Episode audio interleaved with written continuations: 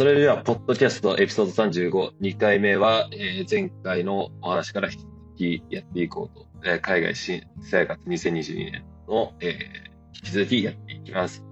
では、あのー、まあ、前回知らなかった、えー、ことから聞いていきたいんですけども、えっと、皆さん、なぜ、えー、その国を、今いらっしゃる国を選んだか、あと、まあ、国とプログラムごとの違いみたいなのをちょっと、えーまあ、聞いていきたいと思うんですけれども、はるかさん、お願いできますか？はい。えー、っと、私は、あの、最初のエピソードでもちょっと言ったんですけど、完全にコースで選んだので、イギリスには何の魅力も、はい、あの感じていなかったし、あの、来てみても特に感じてないです。えー、はい。なので、あの、まあ、別に嫌いなわけではないんですけど、あの、まあ、時々アメリカが楽しかったなとかまだちょっと思っちゃうのでこれからイギリスを好きになっていこうかなと思っているところです。はい、まあ、イギリスだったらでもあのヨーロッパ大陸がすぐ行けるんでそこまでなんかそのイギリスを好きにならなきゃっていう感じじゃなくて他のところもいろいろ見れればいいかなと思いますね。イギリスは街が美しいイメージあるんですけど、ブリストルはどうなんですか？あ、ブリストルは街は美しいとは思うんですけど、私は多分感受性があんまり、まあ美しいです。で、あと、とにかくちょっと坂が多すぎて、すごく、あの、歩く、街歩きが大変なので、あの、景色を楽しんでいる暇もないというか、そんな感じの街ですね。あとストリートアートが有名なのであのバンクシーの絵とかがあるらしいんですけど、えー、そう。あまだ発見はまだ発見してないんですよね。ちょっと街を歩いてみようと思います。坂とバンクシーがじゃあ好きな人はおすすめですね。そうですね。坂とバンクシーが好きな方がまあいるのかわからないですけどいたらおすすめです。じゃあ次は、えーと、ひとしさんにあちょっとお伺いしたいその国を選んだ理由と。えーまあ、前回のエピソードで、えー、アメリカとかイギリスを避けた理由をちらっとお伝えしたんですけど、それ以外で、まあ、どこがいいかなと思ったときに、まあ、治安の良さとかそういうところを結構気にしていて、えー、ドイツって比較的、まあ、ドイツとかオーストリアとかスイスとかあの辺りって比較的まあ、日本人とかも住みやすいよみたいなことをもともと言っていたので、そういうのがそういう理由から、まあ、ドイツをチョイスしたというのが、まあ、一つの理由ですね。あと、まあ、本当に全然研究と関係ないんですけど、普段音楽やってて、ピアノ弾いたりとか、音楽聴きに行ったりとか、まあ、そういうのもやるので、まあ、ヨーロッパの、まあ、ドイツとかオーストリアとかそういうちょっと歴史的なあの文化を感じられるような街といいますか、まあ、そういうところに住みたいなと思ったのが、えーそうですね、大きな理由です。ね。もう全然研究の、研究的な理由が、本当一倍にありぐらいしかないんですけど。クラシックですか？やられてるあ、そうですね、クラシックをやってたり、あの大学にいた時、東大にいた時にも、あの、そうですね、室内学って言って、まあ、何人かで、ちっちゃいアンサンブル組んで、はい、演奏、演奏会するっていうのを年に何回かずっとやってきてたんですけど、なるほど。まあ、僕自身もあのずっと中学からオーケストラやり続けて、ドラマ私もやってました。はい。そうだね。おって考えると、まあ、ヨーロッパって、ヨーロッパ留学って天天国だな、みたいな。ベルリンビルとかも聞きに行けますし、あの、ロンドンの法律交流学団とかも行けますし、そうですね。どこでもその有名な演奏家とか、あの、オーケストラたくさんあるので、そうなんですよ。個人的に非常に 羨ましいです。いや、まさにそうなんですよね。小山さんが、あの、マダメカンタービレの話を出してましたけど、僕もあれすごい好きで、で、ああいう感じで音楽に触れられる毎日をちょっと想像してきたんですけど、ハイデルベルクはそこまで音楽が有名ではないので。ああ、そうなんですか。そうなんですね。ベルリンとかもだいぶ遠いんで、ハイデルベルクから行こうと思うと、ここまで理想的な音楽生活はできてないんです。うん。僕はあれに憧れてアメリカに来てしまったので、ちょっとミスでしたね。全然違いましたね。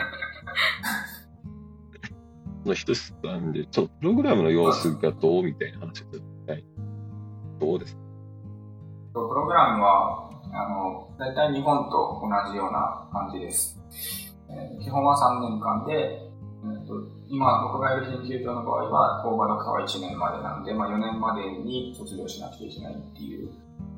えーシステムになってます。で、学費はないですね。学費完全にゼロです。多分これどこ、ドイツだとどこもそうだと思うんですけど、ドイツは学費がないので、奨学金もなくても別にあの大丈夫です。というか、えっと、奨学金はいらないんですけど、学費がない代わりに基本的に、えー雇って、学費がない代わりに基本的に研究室のボスに雇われるっていう形になります。雇用ですね。雇用される形になります。なので、学生というよりは、正式な身分は研究員みたいになるんですかね。ビザとかも、はい。あの、学生ビザじゃダメで、就労ビザで、今回僕も来てる就労ビザっていうか、研究者ビザっていうのがあって、それでこっちに来てるんです研究者ビザがある。就労ビザで来てくれっていうて、就労ビザの中の研究者ビザっていう項目で、今、僕はこっちに来ています。それは例えばメインの雇用先、今の所属なさっているところの冬休みとか、あるいは夏休みとかに他のところで就労することもできるビザなんですか？どうなんですかねちょっとそのビザの詳しい中身までは、僕はちょっと把握してないんですけど、一般的な就労ビザとか多分、仕組みは変わらないんじゃないかなとう。ん、その点でもなんかすごく便利そうに聞こえますね、ドイツ。うん、そうですね。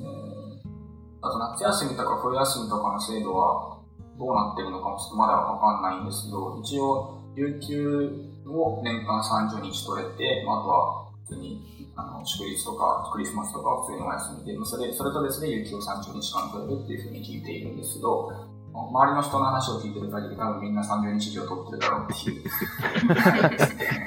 まあヨーロッパって感じですよね。バケーションが長い。次はちょっと小山さんに、その国とプログラム選んだ理由というか、違いみたいな。そうですね、国を選んだ理由は、まあ、野球するならメジャーでしょみたいな、そういうノリで、まあ、研究するならみたいな、そういう感じで、まあ、あんまり考えずに来たっていうのが大きい部分ではあるんですが、ただ一つ言えるのは、まあ、アメリカの大学の特徴って言っても、その多様さ自体がアメリカの一つの特徴なので、まあ、うん一概には言えないんですが、ただ、アメリカの多くの研究大学の博士課程はおそらく他の国よりもコースワークを重視するというのが特徴の一つとしては共通しているように思うんですね。つまり、そうですね。的に言われてます。そうですよね。最初の5年間、さ5年間のうち最初の2年間は結構ゴリゴリ、まあ、あの教科書を読んで計算して、まあ、課題を解いてプログラム書いてそういった授業で、えっと、鍛え直す時間があるんですね。そして、まあ、2年終わった後に口頭諮問みたいなものがあってそれに受からないと研究をメインとしてやる3年目以降には進めないそういうまあシステムが一つのアメリカの特徴だと思うんですけどこの点にはあの僕は魅力を感じてきたっていう感じはあります。そういったところであ選ばれそうですね。あの、き鍛え直したいっていう気持ちがあったので。なるほど。今実際、あ、まあ、でもまだ3週間なんで鍛えられてるのかどうかっていうのはまだ将来的に分かってくるところであるそうですね。感じです。楽しみですね。ちょっと怖いですけど。楽しみですね。えーじゃあ、それでは次の質問に移っていきたいと思います。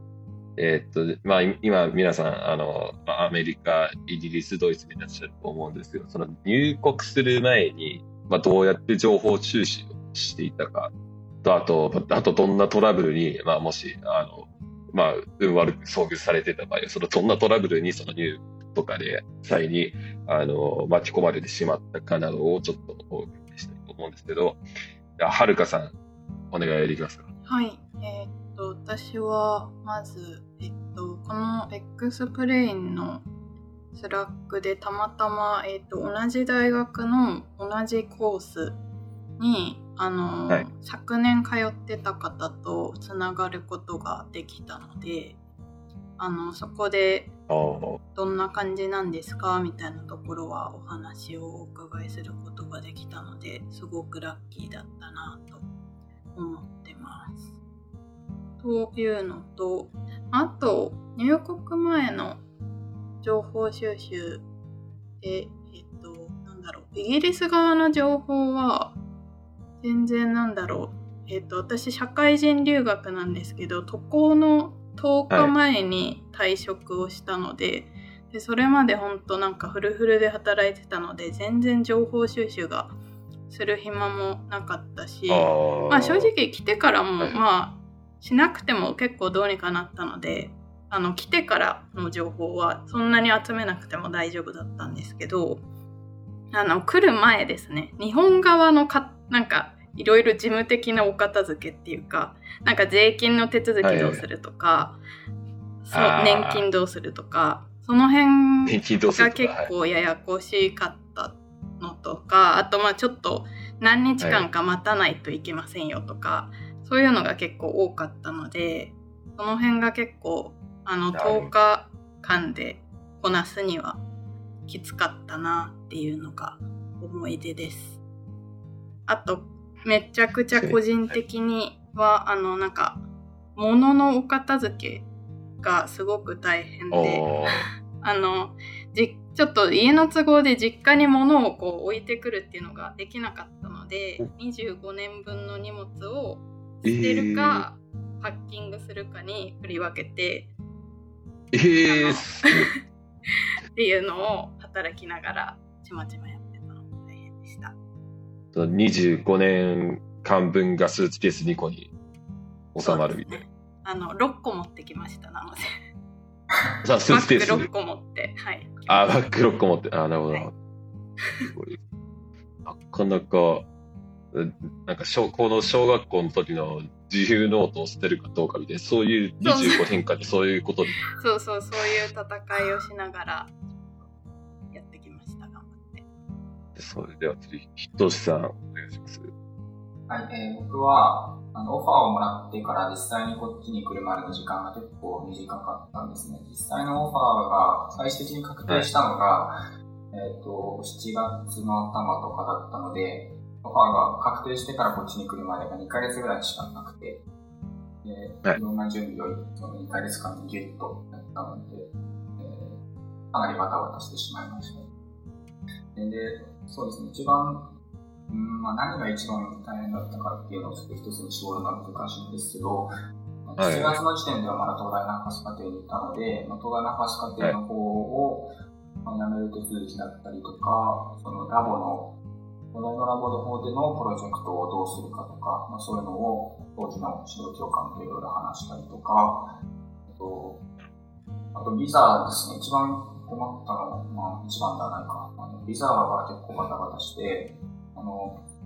もともとドイツに来てから、ドイツに来てからビザを申請するっていう風な流れだというふうに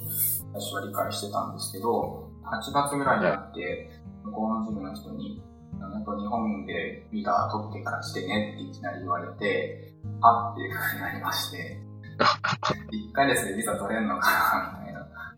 ああの、最悪ちょっと遅れていくことになるのかな、みたいな、いうことですごく焦ったのに覚えています。まあ結局1ヶ月で無事にビザ降りたんで、予定通り来ることができたんですけど、そうですね。情報収集に関しては、えーあまりドイツで PhD してる人、ハイデルベルクで、PhD してる日本人っていうのがほとんどいないので、 XPLANE の方で2人ぐらい以前に知り合えたのは本当にありがたくて、その2人にいろいろ手伝っていただいたりとか、あらゆるコネクションを使って、その音楽やってる方のコネクションを使って、知り合いの音楽家の方にあのドイツにいた人とかいろいろ紹介していただいて、なドイツの生活とかをまあ事前にあの聞いたりして、ということを8月にずっとやっていました。あ、 XPLANE が役に立ってよかったです。ありがたかったです。次、小山さん、お願いします。そうですね。入国前の日本側、アメリカ側の事務処理みたいなものは比較的にスムーズに終わったかなとは思います。その日本人の PhD 生の方のブログとか、あるいはその XPLANE の Slack とかで、例えば国民年金基金で入れると、まあ継続するメリットとデメリットみたいなものを誰かしらが喋ってくれてるので、まあそれを読んで決定していた、そういう感じになってますね。あとは、UW マディソンの PhD に日本人の知り合いの方が何人かいらっしゃって、そのうちの一人はあの XPLANE の出願支援でお世話になった方なんですけど、はい、そういった方々がいろいろと情報を教えてくれて、えーと、出国前の準備自体はスムーズでしたね。僕が一番トラブルがあったのは出国直前というか、そのまさに出国するところでしたね。あの出国のタイミング自体も結構ギリギリで、どうしても日本であの会っておきたい人がいたので、まあ、友達とかに会ってたら時間がなくなってしまって、PhD プログラムが始まる、そうだな、おそらく2週間ぐらい前に到着する予定だったんですけど、あのフライトの1日前にぎっくり腰をやってしまって、フライトを延期したので、到着したのが PhD プログラムが始まるあのちょうど1日前だったんですね。なので、その点はまあ苦労しているというか、結構めちゃめちゃな生活になってますね。今もあの家具を買いに行く時間がないので、まあ、カーペットで寝て、立ってご飯を食べるという生活を 送っております。修行みたいな生活をびっくり腰からの修行ですね。そうですね、これは失敗例なので、皆さんあの、余裕を持ってフライトを準備した方がいいと思います。ワントラブルは必ず起こると想定した方があのいいかもしれないですね。この回の、えー、最後の質問を、えー、していきたいと思うんですけども、えっと、周りの留学生の様子とかビザに関して、えっと、ちょっといろいろ教えてもらいたいな、みたいなところなんですけど、はるかさん、どうですか、はい、はい。留学生とか移民の方が、まあ、町全体とか、まあ、大学とか、どちらにもとにかく多すぎてびっくりしました。特に中国の方とかが多いんですけど、えっと、私のパスウェイっていうんですけど、まあ、学科みたいなは、えっと、まあ、15人ぐらいいるんですけどまさかの全員留学生でイギリス人が一人もっていう感じ。えー、そんなことそうですね。なので、まあ、英語が第二言語でもすごく過ごしやすいし、まあ、授業中も発言とかもすごくしやすいなっていう環境ではあります。ただ日本人はすごく少なくて、はい、だいまだ2人しか会ってないですね。っていう感じです。そのうちおいおい探していったらある？い。いる、その日本人の人が。そうですね。ただ多分中国の方が多すぎて、なんだろう、みんな日本人の方も自分と同じような顔を見てもみんな中国の方かなって思っちゃってるから なかなかこう話しかけたりするきっかけもなくなかなかこう出会えないっていうのはあるかなっていうのが今の状況です。頑張って探したいと思ってます。ありがとうございます。で、ひとしさん、お願いします。はい、えー、僕がいるところは、もともとその PhD プログラムをインターナショナル PhD プログラムっていうふうに呼ばれているので、すごくえー、留学生が多いです。半分弱ぐらいがドイツじゃないところから来ていて、えー、なので、まあ、最初はこっち来て全然生活になれないみたいなことを言うとみんなすごくそのあたりは共感してくれるので、そのあたりはすごく嬉しいポイントかなと思います。まあ、中国人が多いのはそうですね、アルバさんと一緒ですね。日本人は全くいないですね。全くとか会ったことないですね。それでは最後、ちょ、小山さん、どうですかね？あの、周りの様子とか。そうですね、マディソンでも日本人の PhD はほとんど絶滅危惧種ですね。そもそも日本人がいないと思って過ごしているので、なんか、あの、アジア系だなって思う人と英語でしばらく話してて、なんかおかしいなって思って、日本語を話してみたら、相手日本人で普通に日本語通じたっていう、まあ、そういう、そういうことが起こるぐらいには日本人はいないですね。ただ、アジア系自体はとても多いというか、むしろそのマジョリティになりつつぐらいあるので、アジア人としては過ごしやすいとは思いますね。ヘイトみたいなものも感じる機会は今のところはないです。やっぱりどこ日本人が少ないといったところで、まあ、そろそろお時間になってしまいましたので、えっ、ー、と、次回は、えっ、ー、と、じゃあ実際に入国後の話を、えー、聞いていきたいと思います。あでは、それでは引き続き皆さんよろしくお願いいたします。